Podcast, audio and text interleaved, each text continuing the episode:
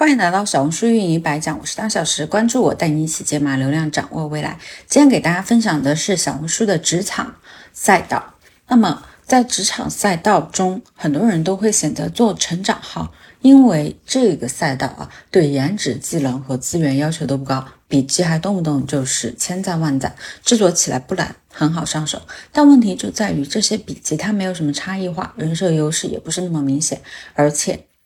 没有前途。我说的这个前途是 money 的钱，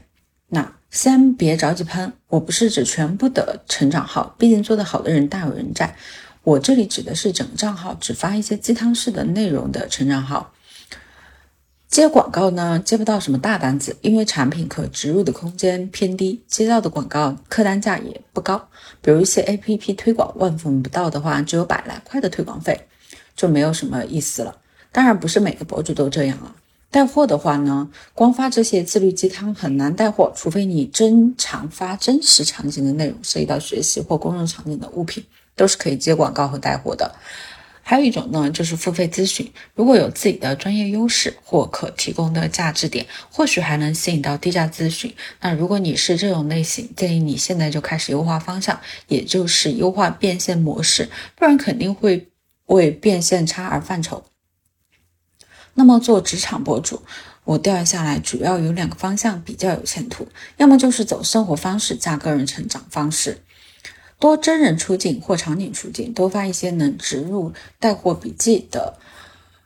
产品，能接到多高客单价的广告。比如说专门做桌面好物分享加学习成长的，要么呢就是聚焦提供某种价值，比如求职咨询啊、转行咨询啊、技能服务啊、写作成长啊等等，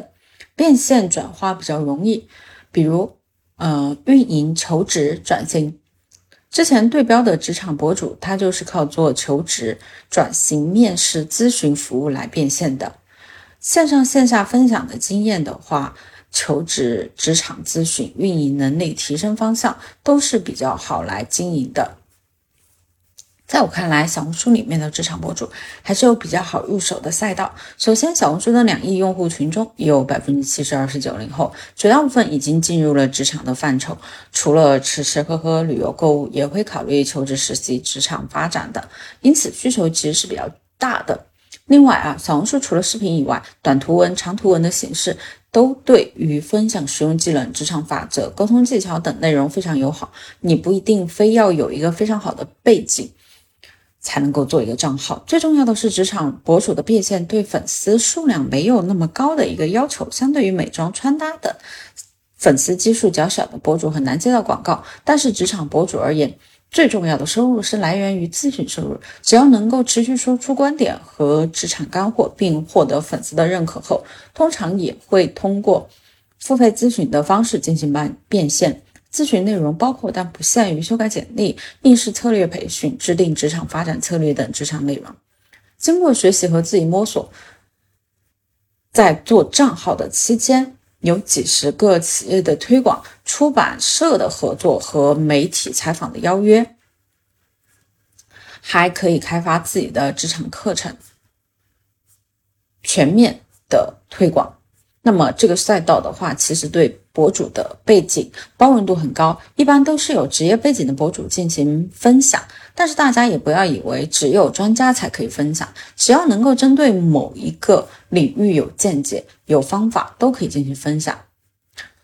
有一些博主啊，本职工作就是 HR，来分享如何求职和修改简历，显得权威感非常足。但同时也有分享专业成长经验的，比如说市场营销是干什么的，如何进入市场营销这一行，对于你选择的行业岗位，提前知道真实的工作内容都有很好的借鉴意义。再有不那么卷的分享，仅仅是分享在职场中的工作经验，如何面对打工的日常。还没有进入职场的弟弟妹妹们，能够更早的体会到真实的职场日常，做好从学生到职场人的角色切换，都是可以的方向。因此可以看到，职场博主是一个用职场作为主要环境，但实际上可以分享非常多相关的内容。只要你的分享是对其他人有用、有帮助的就可以。相对于美妆和穿搭的博主的话，如果没有自己的产品，初期需要自购商品拍摄。职场博主主要的内容输出。因此耗费的金钱成本几乎为零，但是会花费比较高的时间成本，因为每天都需要输入信息、进行信息的编辑和整理，再进行输出。每天的话，大概需要花一个小时左右吧。今天的分享就到这里了，下次再跟大家分享账号实操和经验总结。